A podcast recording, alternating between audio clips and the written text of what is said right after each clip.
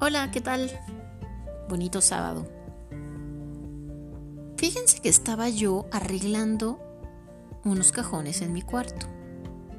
Eran de la ropa y hace mucho que no los ordenaba. Y de repente ya no encontraba yo nada. Y después me seguí con mis cajones del buró. No, bueno. ¿Cuánta porquería no podemos guardar durante meses por el simple hecho de que ya lo encontraste y dónde lo meto? En el cajón. Ya bajaste y ay, este me puede servir para algo algún día en el cajón.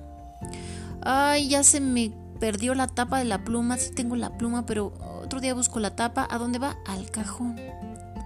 ¿Cuántas cosas no guardamos? Por si por si. ¿Cuánta ropa no tenemos?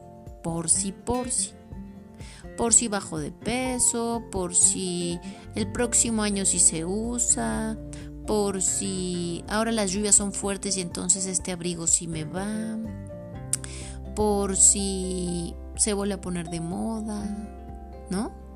¿Cuántas cosas no tenemos guardadas en nuestro cajón, en nuestro closet o entre nuestra ropa? También podemos bajar a la cocina y estar investigando cuántas cositas chiquitas, papeles, notas, el teléfono del gas, por si se me acaba, aquí tengo un teléfono con imán de la pipa, en fin. Guardamos y guardamos y guardamos por sí, por sí. Entonces cuando empecé a dar cuenta, dije, esto se puede parecer mucho a la mente, a nuestra vida.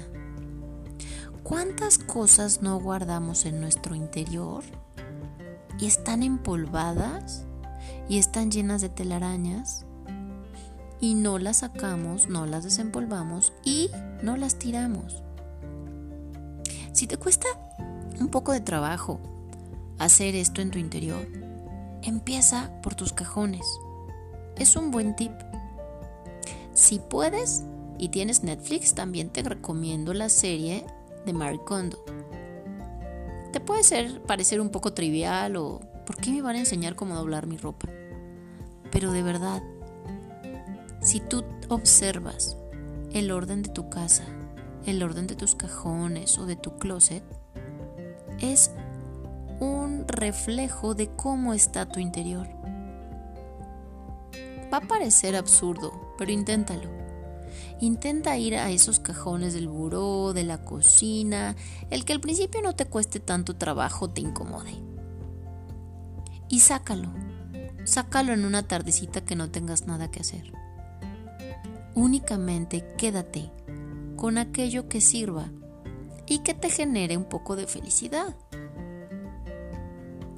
Puedes deshacerte de tantas cosas como tú quieras si crees que a alguien más le sirva, guárdalas en una bolsa, en, un en una caja, en un espacio donde sepas que en la próxima salida o la persona que toque la puerta puedas entregarlas y, y regalarlas. Deshazte de cosas que ya no te sirven y que ocupan un lugar en tu casa. Si no las sueltas, no les estás dando cabida a lo nuevo, a la felicidad y al orden. Asimismo, en algún momento vas a poder hacerlo con tu interior.